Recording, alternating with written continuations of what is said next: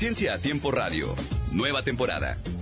Investigación, desarrollos tecnológicos, innovación, avances científicos, patentes, transferencia de tecnología, ciencia cotidiana. De esto y mucho más escucharás en la nueva temporada de Ciencia a Tiempo.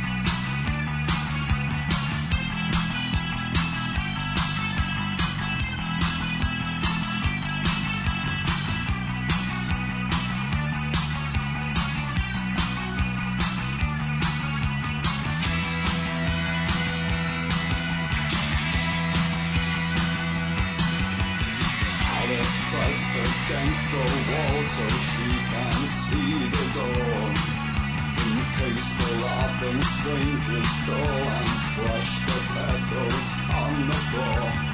Alice in her party dress, she thanks you kindly, so serene she needs you like she needs a trance to tell her that the world is clean to promise her a definition, tell her where the rain will fall the sun shines bright and tell her she can have it all today.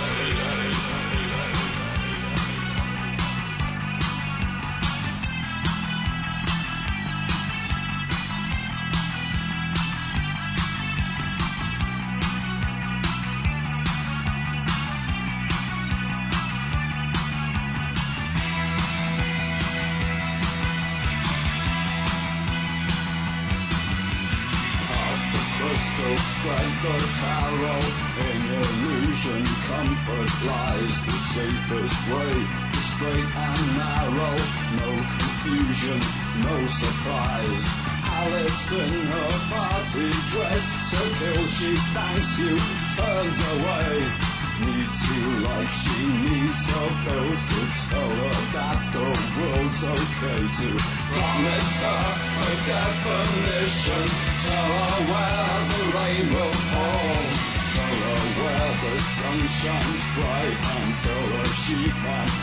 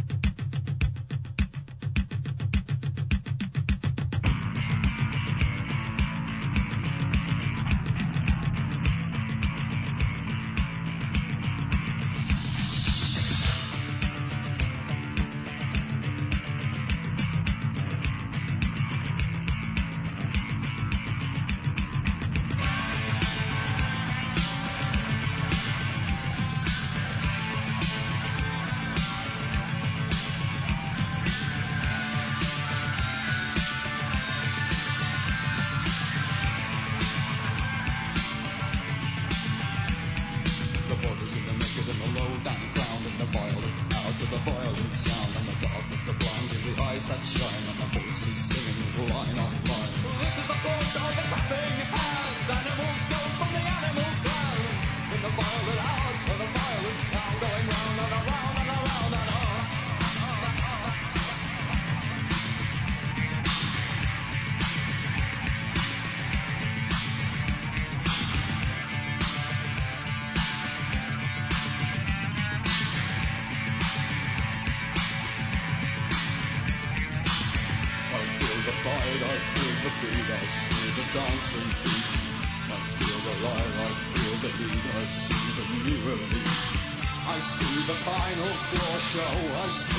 Steam.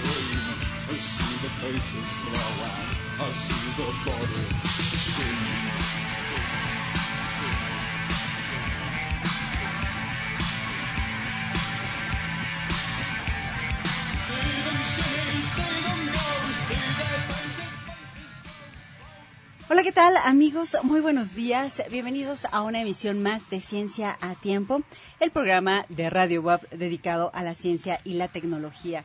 Ya lo sabe usted que todos los jueves recibimos con muchísimo gusto sus comentarios y sugerencias al 229-55-34. Estamos transmitiendo desde la cabina principal de Radio WAP a través del 96.9 del cuadrante de FM Radio WAP la universidad en la radio. Este día contaremos con la visita del doctor Julián Torres Jacome, del laboratorio del Instituto, eh, del laboratorio de eh, fisiopatología cardiovascular del Instituto de Fisiología, quien junto con su equipo nos invitará a la tercera emisión, y es la tercera, la tercera emisión del Congreso Ciencia que Palpita, promoviendo ambientes saludables para prevenir enfermedades cardiovasculares. También hablarán, bueno, por supuesto, de los avances en torno a las investigaciones que se realizan en ese laboratorio, en el laboratorio de fisiopatología cardiovascular, sobre la detección de marcadores tempranos para prevenir enfermedades precisamente cardiovasculares. Le recuerdo que puede ver eh, directamente en vivo a través del Facebook Live de Radio WAP este programa gracias a la colaboración, como siempre, de nuestra compañera Tere Alvarado. Y también puede vernos a través de Twitter, así es que tome usted su teléfono y sintonice esta red social. Ahí nos puede encontrar como arroba tiempo. Y vamos de inmediato a las breves de ciencia a tiempo.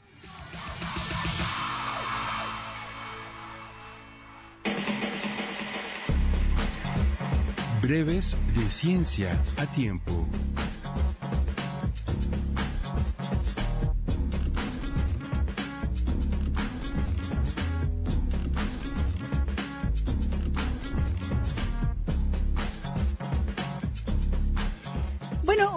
Eh, sabe ¿Qué partes del cuerpo recientemente fueron descubiertas?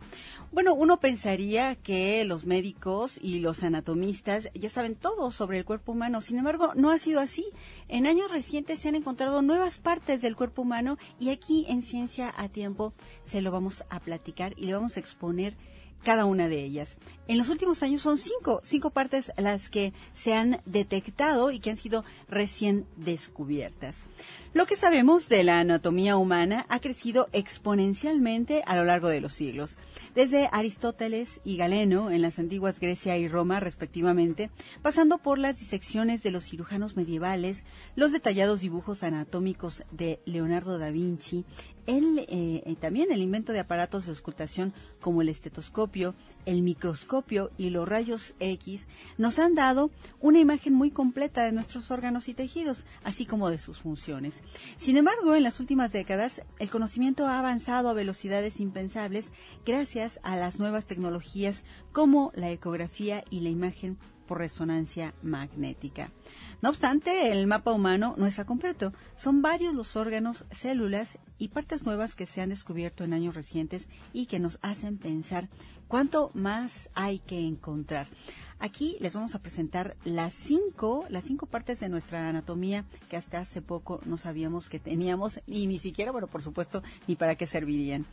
La primera de ellas es el intersticio. ¿Usted había escuchado hablar de esta parte? Es el órgano más nuevo en descubrirse. Se trata de una red de cavidades de colágeno y elastina rellenas de líquido presentes dentro y entre los tejidos de nuestro cuerpo lo identificó un equipo de patólogos de la Escuela de Medicina de la Universidad, de una universidad en Estados Unidos, eh, gracias a los avances tecnológicos de la endomicroscopía en vivo, que muestra en tiempo real la histología y estructura de los tejidos. Sus investigaciones se publicaron en marzo del año pasado, en marzo de 2018. Es una estructura conectiva que se extiende por todo el cuerpo y podría tratarse de uno de los órganos más grandes.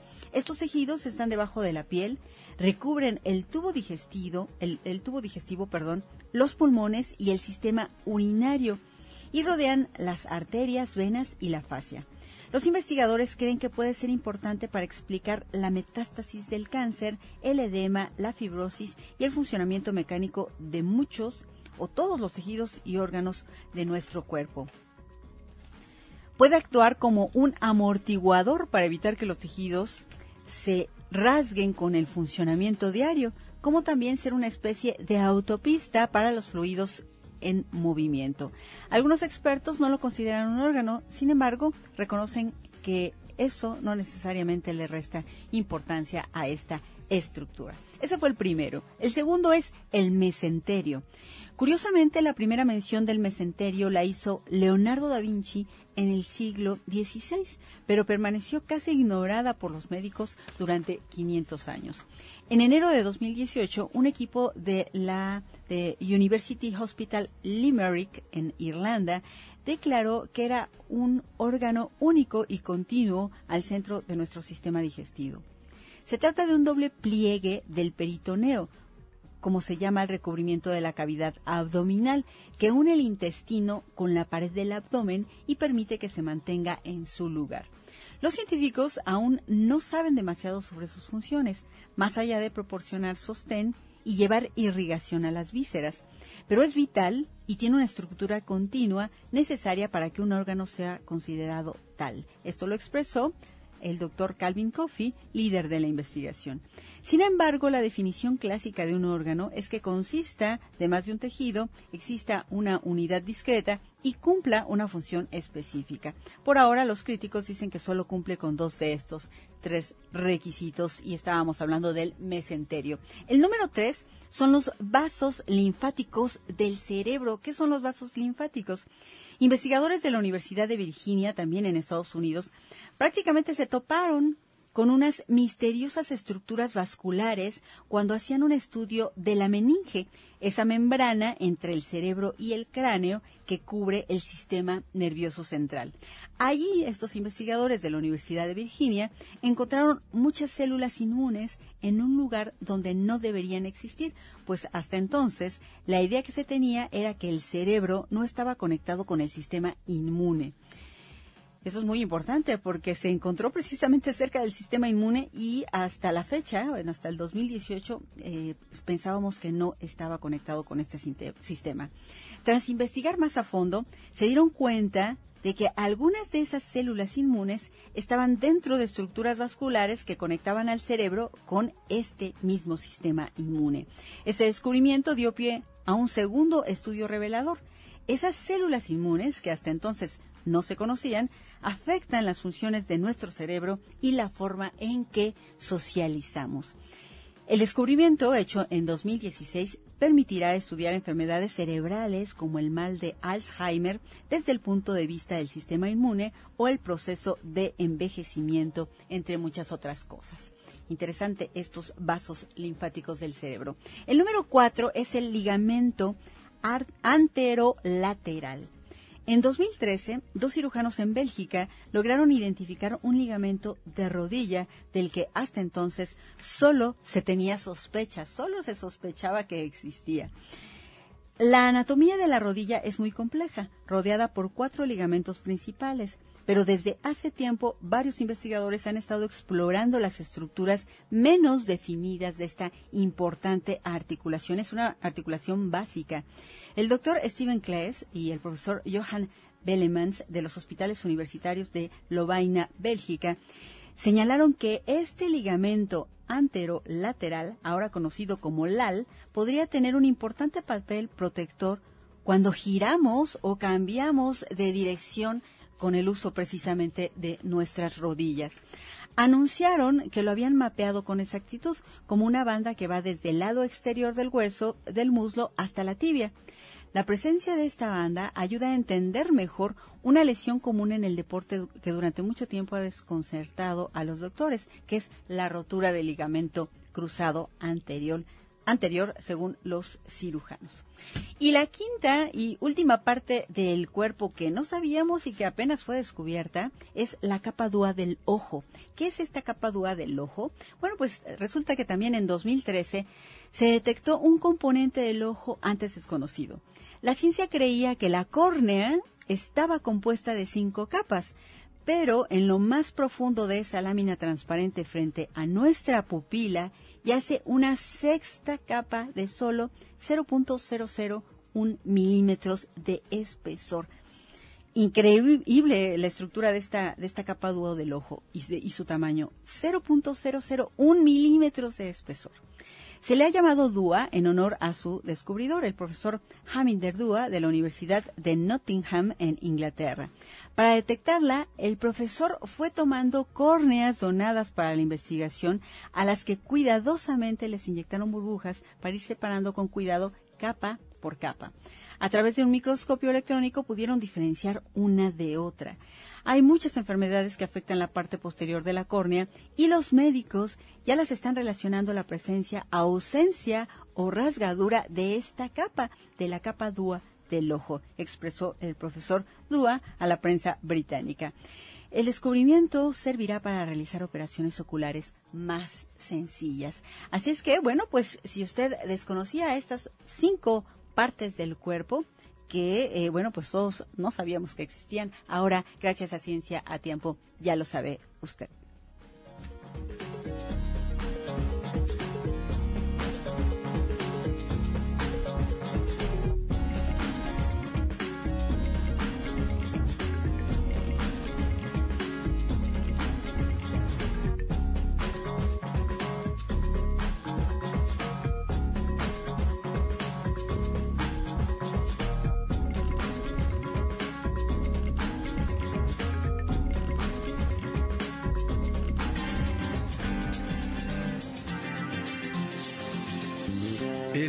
Investigador.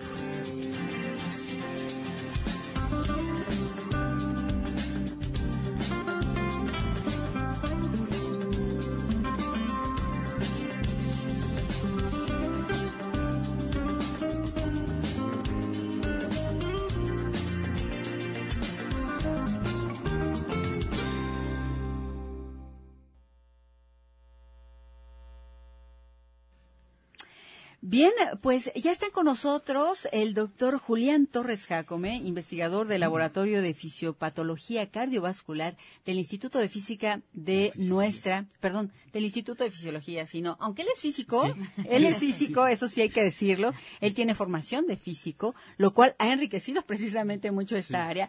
Él está en el Instituto de Fisiología de nuestra universidad. Él viene acompañado por la doctora Alondra Alvarado Ibáñez, a quien siempre me da muchísimo gusto que asista a Ciencia a Tiempo. Es un placer platicar con ella. Y también vienen acompañados de los estudiantes de la maestría en Ciencias Fisiológicas. Eh, viene Marisa Limón Cantú e Irving Ramírez Pérez. Y estamos muy contentos porque, bueno, pues ya el doctor Julián con su equipo, bueno, hecho son ya prácticamente clientes de Ciencia a Tiempo. Cada octubre de cada año, en los últimos tres años, los hemos tenido aquí en el programa en Ciencia a Tiempo para que nos platiquen del Congreso Ciencia que Palpita. Es la tercera emisión. Esto significa que los dos anteriores han sido todo un éxito y, eh, bueno, pues imagino que estudiantes, público en general, docentes y demás, pues están eh, ansiosos por eh, eh, presenciar este tercer Congreso Ciencia que Palpita, que ahora le añadieron una, un lema, ¿no? Promoviendo ambientes saludables para prevenir enfermedades cardiovasculares. El Congreso se llevará a cabo en la unidad de seminarios de Ciudad Universitaria el 4 y 5 de noviembre. Es decir, pues ya el sábado, ¿no? próximo lunes. El, el próximo lunes, perdón, sí, estoy mal, estoy mal. Lunes y martes. Así es que pues ya me imagino que tienen el estrés al tope. Sí. Pero bueno, ya nos platicarán de eh, el programa y de cómo es que pues se le ha dado seguimiento a este congreso. Doctor, bienvenido. Es un gusto siempre recibirlo en Ciencia a Tiempo. Buenos días y gracias por dejarnos estar aquí. y Al contrario, doctor. este, pues la información de este evento.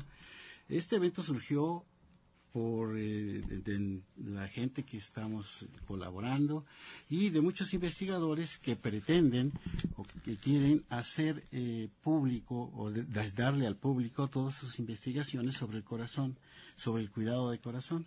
Entonces viene mucha gente que, que no son de solo de la universidad, vienen de la UNAM, del Instituto de Cardiología y ahora se integraron médicos del Instituto de Cardiología de Puebla y, y otros médicos que quisieron estar también platicando al público en general, eh, dando información sobre cómo cuidar el corazón para prevenir enfermedades, porque ya sabemos que la principal causa de muerte es, eh, son este, las enfermedades cardiovasculares. Y eh, surgió, eh, empezamos a hacerlo y ahora en esta ocasión, pues se hizo bastante grande. viene mucha gente. Ahorita eh, ya está inscritos para asistir alrededor de 500 estudiantes, 550 estudiantes. 550, es un mundo de chicos, doctor. Pero además, siempre hacemos un concurso de carteles, ahora lo hicimos para prepa y, y, para la licenciatura tres niveles que son para este tesis de licenciatura, una revisión de un artículo y este un tema en general relacionado con el corazón. Esos, esas tres categorías también fueron un éxito. Hay alrededor de 200 carteles. 200 carteles. Cada uno entre dos y tres o hasta cuatro estudiantes que son los autores. Los evaluadores van a estar bien entretenidos. Van a estar muy entretenidos. Además va, como siempre, va a estar la parte de, este, ¿cómo se llama? Feria de la Ciencia. Sí. Este, hay muchas actividades, hay más o menos 44 o 50 este, talleres que se van a dar en esa feria. Eh, como ve, ahora se creció bastante y bueno, esto es debido gracias al apoyo de nuestro señor rector y el CONCITEP, este, y también eh, la vicerrectoría de investigación del doctor Ignacio.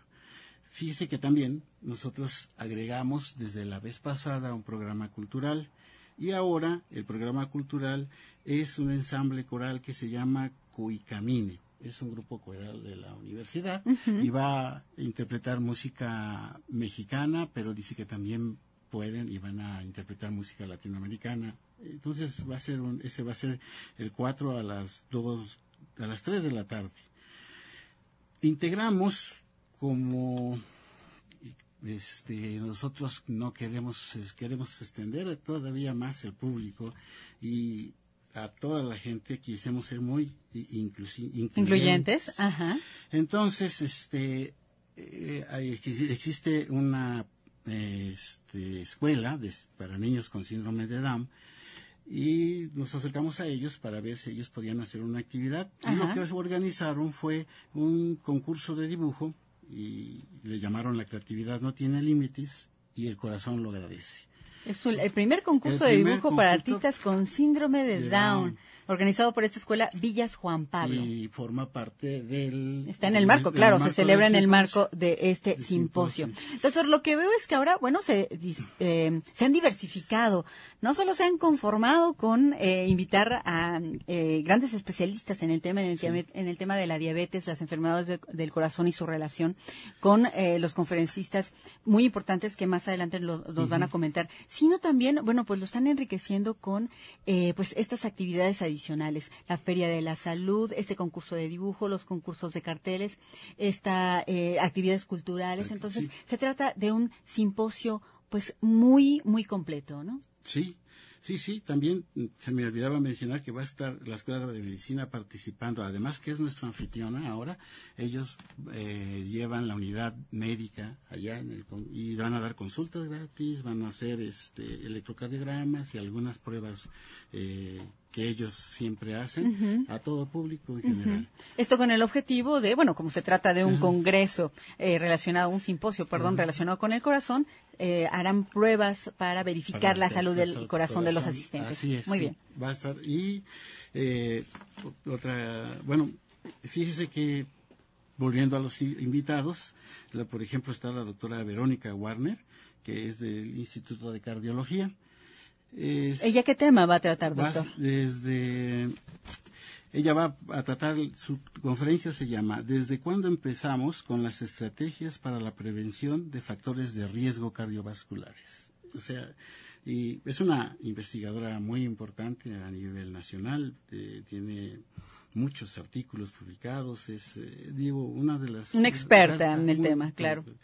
Eh, bueno, viene Álvaro Muñoz Toscano, que se dedica a cosas de riñón y corazón y va a hablar sobre receptores purinérgicos del corazón. Todo esto va a ser a nivel de divulgación. O sea, son temas que están ellos investigando, pero su- la intención es que todo el mundo entienda para poder entender cómo cuidarnos Claro. de eh, alguna enfermedad, Claro. algún trastorno cardíaco. Doctor, bueno, ese es un punto importante, ¿no? Hay que eh, insistir con el auditorio que no se trata de conferencias eh, científicas ni de conferencias técnicas, sino que estos expertos van a eh, hacer llegar el conocimiento de una forma sencilla, en palabras sencillas, al público en general con este propósito. Así es. Con el propósito de que eh, conozcamos más, tengamos, obtengamos ese conocimiento que ellos tienen para cuidarnos, cuidar nuestra salud y cuidar nuestro corazón.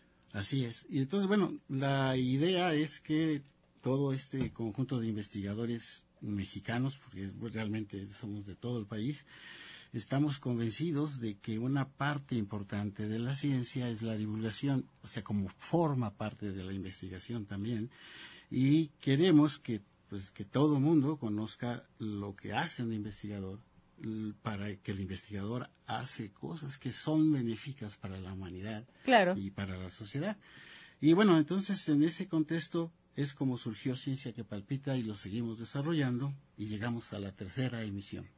Con, muy- con mucho trabajo, seguramente, ¿verdad, doctor? Bastante, bastante.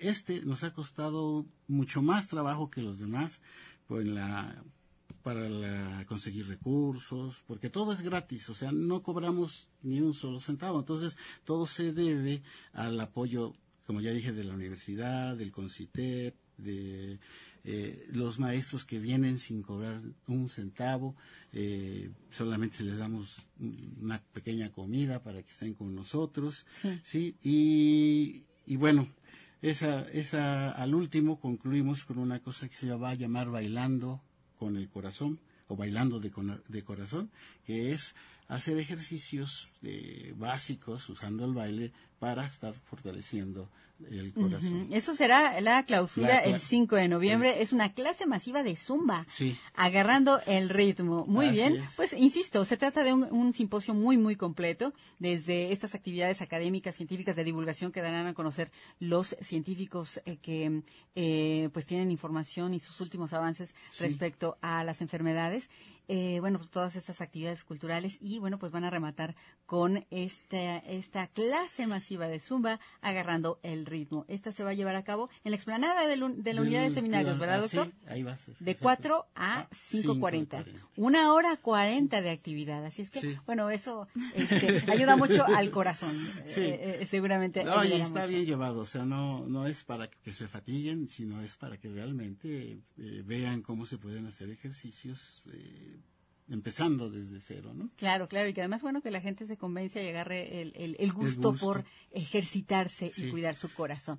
Bien, eh, doctor, ¿algo más que quiera agregar para que nos vayamos Algo al corte y regresemos? Y regresamos. Doctora, ¿algo más Este, sobre sí, el sí, Congreso, sí, básicamente? eh, eh, todos los participantes, bueno, más bien todos los ponentes que traemos nos van a hablar algo acerca del, no solamente del corazón, sino cuáles son, cómo eh, los hábitos alimenticios, qué alimentos podrían apoyarnos, incluso cuáles, eh, cu- cuáles cambian nuestra microbiota y cómo influyen sobre el, corazón. Eh, la doctora Verónica incluso está muy, eh, ella se dedica a vasos y ya ve que los vasos o las enfermedades vasculares son las principales o las más vistas a nivel este de la población. Ella nos va a hablar cómo es que se empezó a, a ver esta esta parte. Eh, incluso mm, para toda la comunidad universitaria estamos muy preocupados porque tenemos muchas mamás jóvenes. ¿Qué tanto afecta el embarazo al, al corazón? cómo estos métodos anticonceptivos nos ayudarían a mejorar esta salud cardiovascular, porque en realidad sí tenemos, eh, pues no solamente en la universidad, sino a nivel poblacional, muchas mamás jóvenes nos van a hablar acerca de eso, cómo podemos incluso prevenirlo, ver qué, qué, cosa tiene. Sí, el, el embarazo. Sí, también los embarazos para que no sean Y también estas enfermedades cardiovasculares, eh, y como estos mitos y leyendas de que es bueno o no es bueno el resveratrol para el- la parte vascular, para la parte cardia, cardíaca. Dice, ahora voy a tomar, voy a comer mucho este alimento porque... ¿Y qué es, el bueno". resveratrol, doctora? ¿Lo puede decir rápidamente? Eh, sí, es una sustancia que ayuda a la, a la contracción y relajación, digamos, de los vasos, incluso de, el, eh, de los vasos en el corazón y del sistema vascular. Y se está utilizando mucho para disminuir las eh, enfermedades vasculares. Ok, pero bueno, eso debe ser recetado por un médico, ¿no? Bueno, vamos a un corte, doctor, doctora, y regresamos para que nos amplíe la información. Nos tenemos que ir a la pausa y regresamos con más de ciencia a tiempo y más sobre la información del tercer simposio Ciencia que Palpita.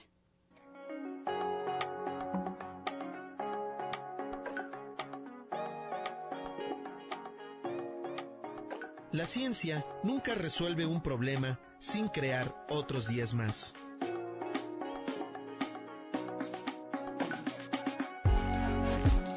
George Bernard Shaw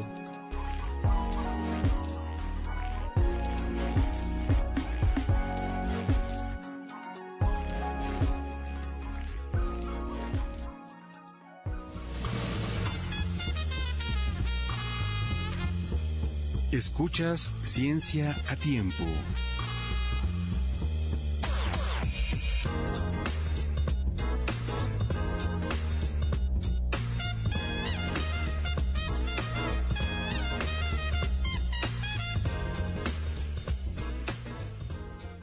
radiobuap.com.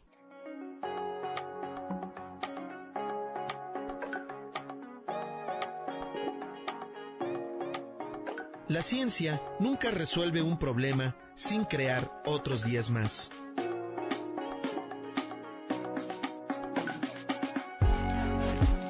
George Bernard Shaw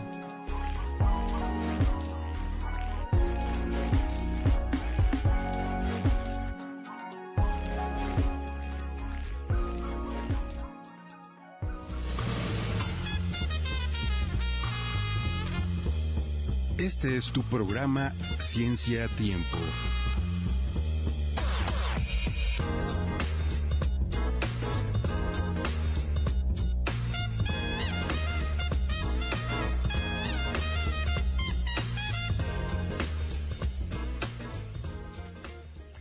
Regresamos a Ciencia a Tiempo con em, los investigadores del Laboratorio de Fisiopatología Cardiovascular del Instituto de Fisiología de nuestra universidad, quienes ya nos han invitado a este tercer congreso. Perdón, no es congreso, yo estoy Simposio. necia con que es congreso. A este tercer simposio Ciencia que Palpita, promoviendo ambientes saludables para prevenir enfermedades cardiovasculares. Y nos quedamos con em, parte de las conferencias y de los académicos, investigadores que van a participar en él. Nos quedamos en un tema importante que es el uso del resveratrol y el corazón. Esta conferencia que la va a impartir el lunes 4 de noviembre la doctora Patricia Aguilar Alonso, quien es del Laboratorio de Investigaciones eh, Químico-Clínicas de la Facultad de Ciencias Químicas y a, lo cual, bueno, pues la doctora eh, Alondra Alvarado Ibáñez va a abundar. Sí, eh, ella nos va a hablar acerca de cuáles son los mitos y realidades de este uso de, de, este, decíamos medicamento, en realidad lo están tomando incluso como un suplemento alimenticio. Entonces hay que ver qué tanto en realidad, perdón, nos ayuda a mejorar la salud, sobre todo vascular, en, eh, con este suplemento alimenticio, porque ahora todo el mundo nos dice un suplemento alimenticio y con tal de mejorar nuestra salud, Vamos corriendo a y lo compramos. Entonces, eh, muchos de los investigadores, como la doctora, está intentando buscar realmente si funciona o no este este suplemento alimenticio. Por otro lado, también quiero mencionar, ¿verdad?, que pues seguimos en lo mismo del síndrome metabólico y pues nuestro principal factor de riesgo que es el azúcar, porque todo el mundo seguimos consumiendo un montón de carbohidratos, sobre todo los niños, apenas hace un par de días por ahí eh, empezaron otra vez las redes sociales con que Puebla tiene el primer lugar eh, de obesidad en niños. Infantil, sí. sí Y entonces sí, sí, en niños un- es un tema pequeñitos es un, delicado. 30% de su peso, del que peso que debería tener, es un tema muy delicado. Entonces viene a hablarnos también as- acerca de esto eh, una reconocida investigadora de la UNAM que ha trabajado pues aproximadamente unos ay, ya no quiero decir cuántos años, pero unos 15 años con esto. Es que si lo digo me, me muero porque estoy ahí metida y digo, ay, mi edad. Em, Eso es experiencia. es Sí, experiencia. Es experiencia. Los excesos del azúcar. Ella nos va a hablar la doctora Marcia Iriart. Ella ya ha estado en varios foros también a nivel nacional e internacional. Es reconocida. Ella también trabaja con eh, estas células tan bonitas o, la, o lo que nosotros como, conocemos como grasa, los adipocitos. eh, de alguna manera la parte endocrina de nuestro sistema. Entonces ella también va a estar con nosotros, muy importante, otro también reconocido investigador del, de nuestra universidad, de la UAP, que es el doctor Limón, que él también nos va a hablar acerca de cómo afecta el cerebro sobre nuestra actividad eh, cardíaca, qué es, qué es lo que está sucediendo y también un poco con estas enfermedades metabólicas, qué tanto se está afectando. El doctor Daniel Limón, sí, Sí, claro. el es un doctor Daniel gusto, Y él Limón, que precisamente está en está Ciencia Tiempo la próxima semana. Ah, sí. Ah, ya ve. Entonces, eh, pero sobre todo, todos nos decían, bueno, las investigaciones a corto, pero tenemos también ya los médicos que están allí, al pie del cañón, que es el doctor Giles y Ramírez, y este año el doctor Candia, que tiene este proyecto de pie diabético, código pie diabético. ¿No? que está viendo cuántos cuánta gente de, que tiene este esta enfermedad de diabetes está sufriendo con este pues ya lo que todos conocemos complicaciones del pie diabético no que si ya le cortaron esto que si ya le cortaron lo otro. Ya ni quiero decir. Él también viene a platicar con nosotros sus experiencias a nivel ya de clínica no solo la parte básica que nosotros estamos De investigación, de ciencia investigando, claro. sino ahora también la parte clínica con ellos, que ya son colaboradores, pues también de ciencia que palpita, que como bien dice, tres años aquí de estarle sirviendo, de estarle atendiendo a este público tan bonito que llega como cada año a participar con nosotros y que es, lo que quiero recalcar es que sigue siendo para público en general, que todas las pláticas son para público en general, que es parte de la divulgación de todo este trabajo que hacemos día a día y eh, sobre todo que es gratuito, que hay talleres para niños. Después de este puente largo tan bonito y tan rico lleno de comida, podemos llegar con nuestro con nuestro así con nuestro ay comí un montón y voy a ver Con qué, nuestra qué me van a decir con nuestra voluntad Con nuestra voluntad renacida por alimentarnos bien y cuidar nuestro corazón Sí, con este simposio Ciencia que Palpita. Sí, vamos a estar todo el día de 9, casi todo el día, ¿verdad? De 9 a 4 de la tarde. También es muy importante para nosotros ahora la parte visual, la visualización. Los niños ahora todo el tiempo tienen el teléfono, las tablets, las computadoras.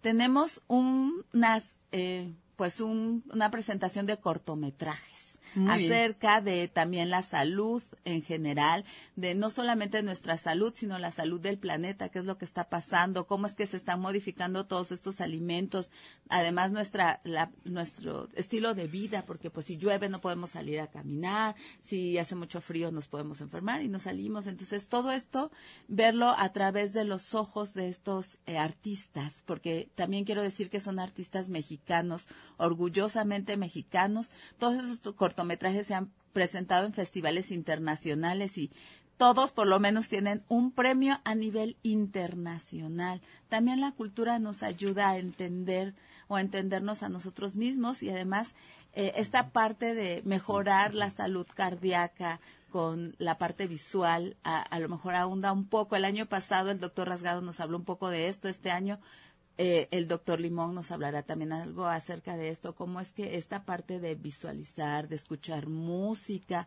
de ver cosas nos ayudan también a nuestra salud cardiovascular. Entonces los es- estamos invitando a este evento que es de verdad grandioso. A mí me parece fabuloso que eh, estos artistas nos hayan permitido eh, mostrar esto, estos cortometrajes que solo lo hacen ahí en las muestras de cine. En realidad, Sí. de verdad en los festivales es, es un honor para nosotros tenerlos y sobre todo es un honor porque son mexicanos y sabemos que ellos estos, estos cortometrajes pues tienen por lo menos, por lo menos, un premio. Muy bien, muy interesante. Estarán los cortometrajes Un día, El Esquimal, Vitruvio, Monstruos en el Refri y Gina. Serán los eh, cinco cortometrajes que serán que se podrán apreciar en el marco de este tercer simposio Ciencia que Palpita y que además buscan precisamente, eh, bueno, pues apuntalar toda esta idea de cuidar el corazón, ¿no? Eh, eh, eso me parece eh, en realidad pues muy muy completo, doctora.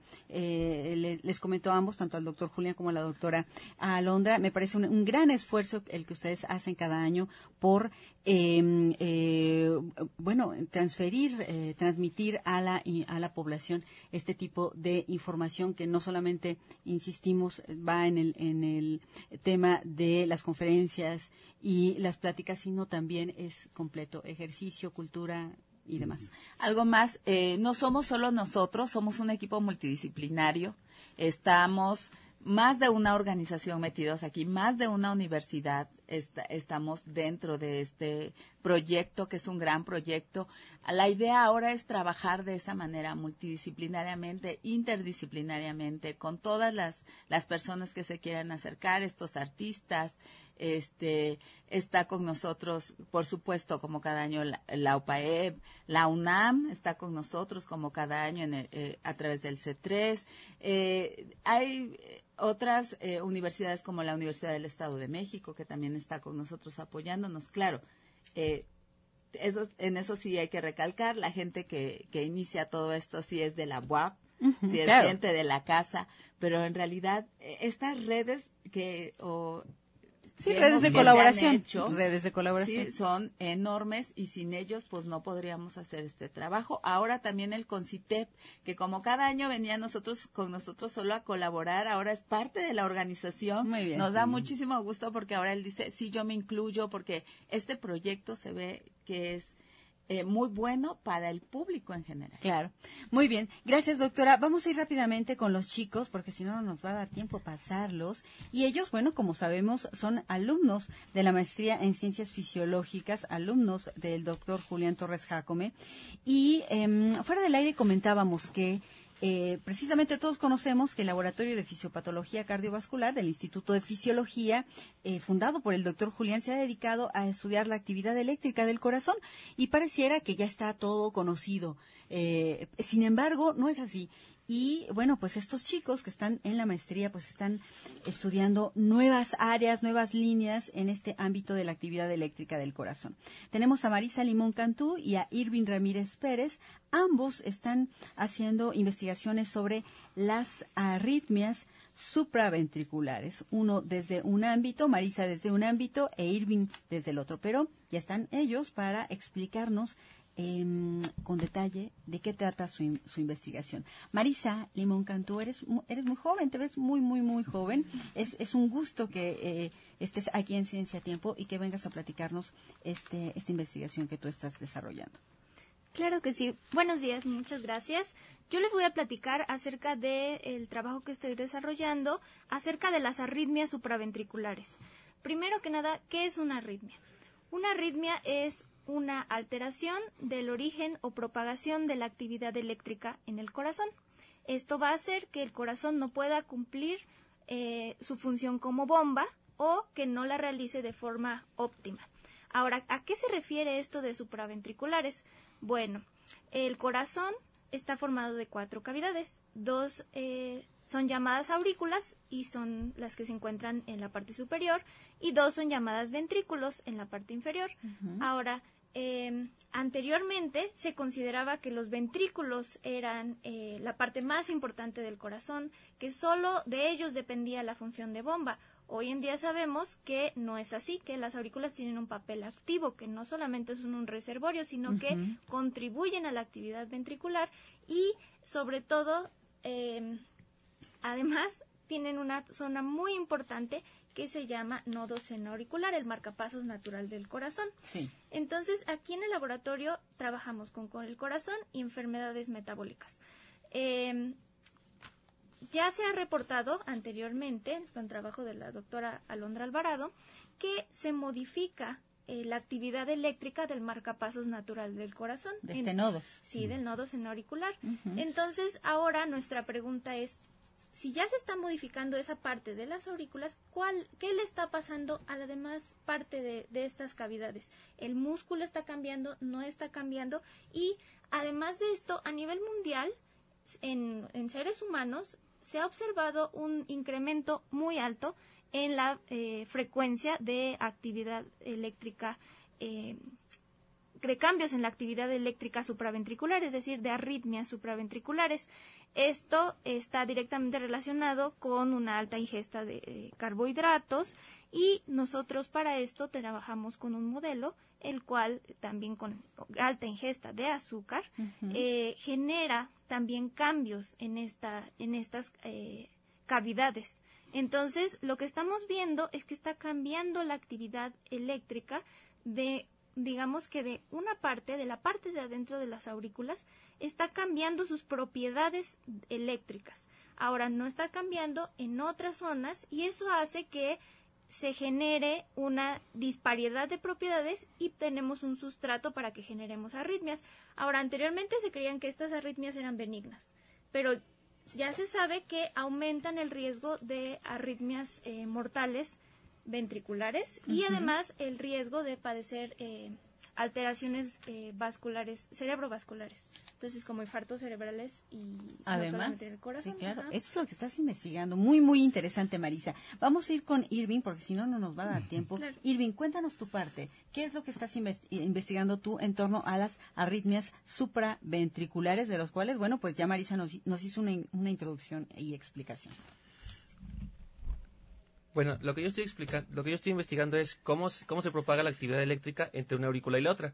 Porque en enfermedades y por envejecimiento y muchos procesos normales se da una remodelación en estas estructuras que permiten el paso de la actividad eléctrica. Entonces, lo que se pretende es observar cómo es cómo estas afecciones y la edad remodelan la estructura cardíaca y pues finalmente cómo ese esa mm, em, actividad no coordinada afecta a la salud en general. Les pregunto, ¿cómo es que se interesaron por, eh, bueno, irse al laboratorio del doctor y estudiar toda esta área, todo este mundo de la actividad eléctrica del corazón? Bueno, yo les voy a decir algo. A mí la verdad es que me parece realmente apasionante conocer cómo eh, eh, esa actividad eléctrica que tiene el corazón. Eh, y supongo que ustedes como investigadores, como jóvenes investigadores, lo mismo. Pero platícanos tu experiencia, Irving, por favor. Mm, bueno, eh, yo recalcaría de, llegar al laboratorio y esa fue la, razón por la que yo me, interesé en entrar ahí. Es, es que realmente las personas que están ahí tienen una manera diferente de pensar, de analizar los problemas. Y entonces, eh, pues eso es algo que eh, desarrollo profesional y personal, eh, algo que considero que sí es muy valioso. Te pregunto por último, Irving, em, ¿qué esperas aportar a la, a la ciencia, a los estudios en torno a la actividad eléctrica del corazón o a las anomalías en torno a, eh, que afectan la actividad eh, eléctrica del corazón con tus investigaciones, con tu investigación?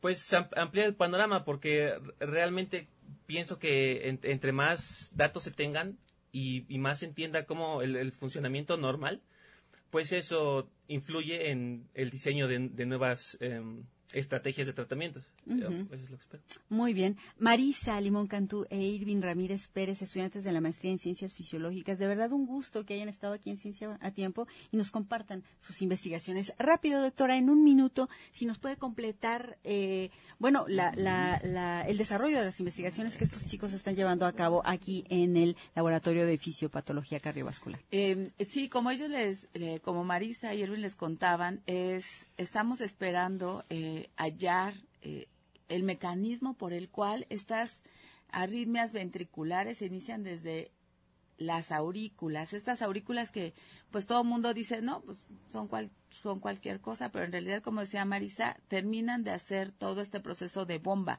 Pero además lo que hemos encontrado es que eh, por las enfermedades metabólicas, sobre todo en la obesidad y el síndrome metabólico, estas, eh, estas, estos, bueno, estas partes del corazón y sobre todo en la actividad eléctrica se produce como un envejecimiento prematuro, que eso es algo muy importante, porque a veces de- decimos soy gordito y estoy inflamado nada más, que eso sí ya vimos que es cierto, es una inflamación sistémica, pero además Estoy te estás afectando. envejeciendo. Es- sí. O sea, te ves como un muchacho de 20 años, pero en realidad tu corazón ya tiene 50 años. Sí, sí, Tenemos una actividad eléctrica de 50 años y lo que ellos están tratando de buscar es cuáles son esos mecanismos que se afectan por ese cambio de estilo de vida. Ujú, ¿Y por qué se Y el está envejeciendo el corazón. Muy bien, doctora, un gusto que hayan estado con nosotros. Siempre es muy, muy interesante platicar con ustedes. Gracias a la doctora Alondra Alvarado Ibáñez, al doctor, por supuesto, al doctor Julián Torres Jacome. Eh, un gusto, un honor que estén aquí con nosotros. Y también a ustedes, chicos, muchísimas gracias por estar en Ciencia a Tiempo, a Marisa Limón y a Irving Ramírez para compartirnos su información. Y bueno, pues no me queda más que despedirnos de Ciencia a Tiempo. El tiempo se nos va siempre muy rápido. Y bueno, agradecer e invitar nuevamente al público a que asistan a este tercer simposio Ciencia que Palpita, promoviendo ambientes saludables para prevenir enfermedades cardiovasculares cardiovasculares, perdón, a celebrarse el lunes y martes de noviembre en la unidad de seminarios de Ciudad Universitario. Gracias, gracias al auditorio por escucharnos cada, cada jueves, gracias a Adrián Serdio y a Gerardo Guerrero por prestarnos sus voces para el vestido del programa, a Jesús Aguilar, encargado de las grabaciones en cabina, y a Oscar Espinosa en la producción de Ciencia a Tiempo. Me despido de ustedes. Nos vemos y nos escuchamos a través de las redes sociales el próximo jueves. Soy Mónica Escárate. Que tengan un excelente jueves. Este fue tu programa Ciencia a Tiempo, nueva temporada, con Mónica Ascárate. Te esperamos todos los jueves en punto de las 10 de la mañana en Radio WAP, la universidad en la radio. Y recuerda que en la WAP, la ciencia es tuya.